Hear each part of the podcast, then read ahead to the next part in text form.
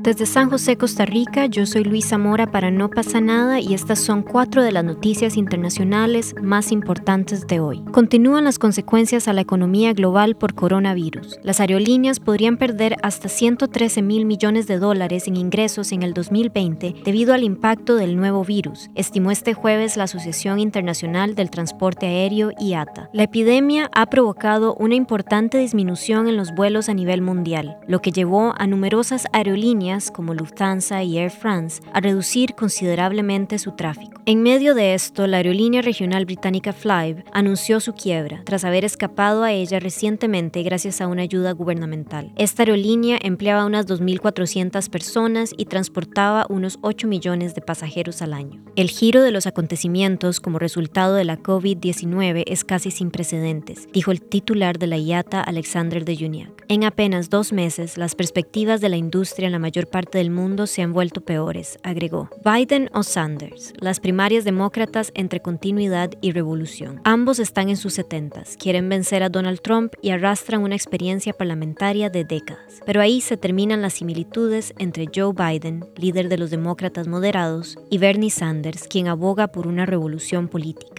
Con sus posiciones centristas, Biden se coloca del lado de la continuidad. Para muchos estadounidenses nostálgicos de la era anterior a Trump, más pacífica, esto es tranquilizador y encarna una cierta normalidad, cosa que algunos le reprochan y lo fustigan por haber sido demasiado complaciente con el oficialismo. Sanders, en cambio, se ha definido a sí mismo como socialista demócrata, un término que para muchos estadounidenses que vivieron la Guerra Fría sigue siendo chocante. Conocido y caricaturizado por la forma en la que agita los brazos o señala con el dedo al hablar, el senador de Vermont es ferozmente independiente. El éxito de Biden en el supermartes se debe en gran parte a su popularidad entre el electorado negro. También lo prefirieron las mujeres, las personas mayores y los graduados. Bernie Sanders pudo contar, especialmente en California, con los hispanos y también los jóvenes y votantes independientes. La salud de ambos levanta interrogantes. Bernie Sanders sufrió un ataque al corazón en octubre y Joe Biden tiene a menudo achaques de salud. En Cataluña, el líder independentista Carles Puigdemont